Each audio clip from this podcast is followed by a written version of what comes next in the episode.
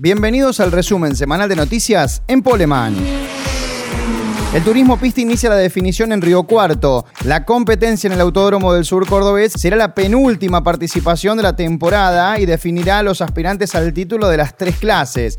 Esta nueva visita del turismo pista será después de dos años a Río Cuarto, ya que la última edición fue el fin de semana del 21 y 22 de septiembre de la temporada 2019. En la previa a esta carrera fue amplia la cobertura de Poleman con el testimonio de los ocho pilotos cordobeses que serán de la partida entre las clases 2 y 3 del turismo pista.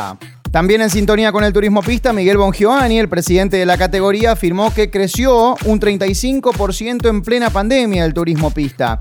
En diálogo con Poleman, el titular de la categoría analizó la actualidad en la previa de lo que es la novena fecha a disputarse este fin de semana en el Autódromo Parque Ciudad de Río Cuarto. También confirmó en Poleman que el turismo pista cierra el 2021 en el Autódromo Oscar Cabalén. Pechito López va por el bicampeonato, el piloto argentino encara las últimas fechas del Campeonato Mundial de Endurance buscando la corona junto al equipo Toyota. Esta doble fecha en el circuito de Bahrein será el cierre de la temporada del Mundial de Resistencia, que tendrá lucha directa entre los autos número 7 y número 8 del equipo Toyota Gazoo Racing.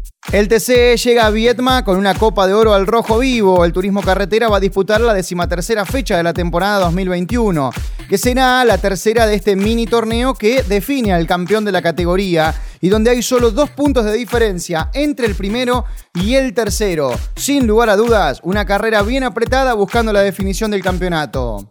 Facundo Márquez correrá en el TCR Sudamérica ante su gente. El río cuartense confirmó en sus redes sociales en el inicio de la semana que este fin de semana estará compitiendo en el TCR Sudamérica con una Honda Civic Type RTCR del equipo Escuadra Martino. Será la primera vez en la categoría y debutará ante su gente en el Autódromo Parque Ciudad de Río Cuarto.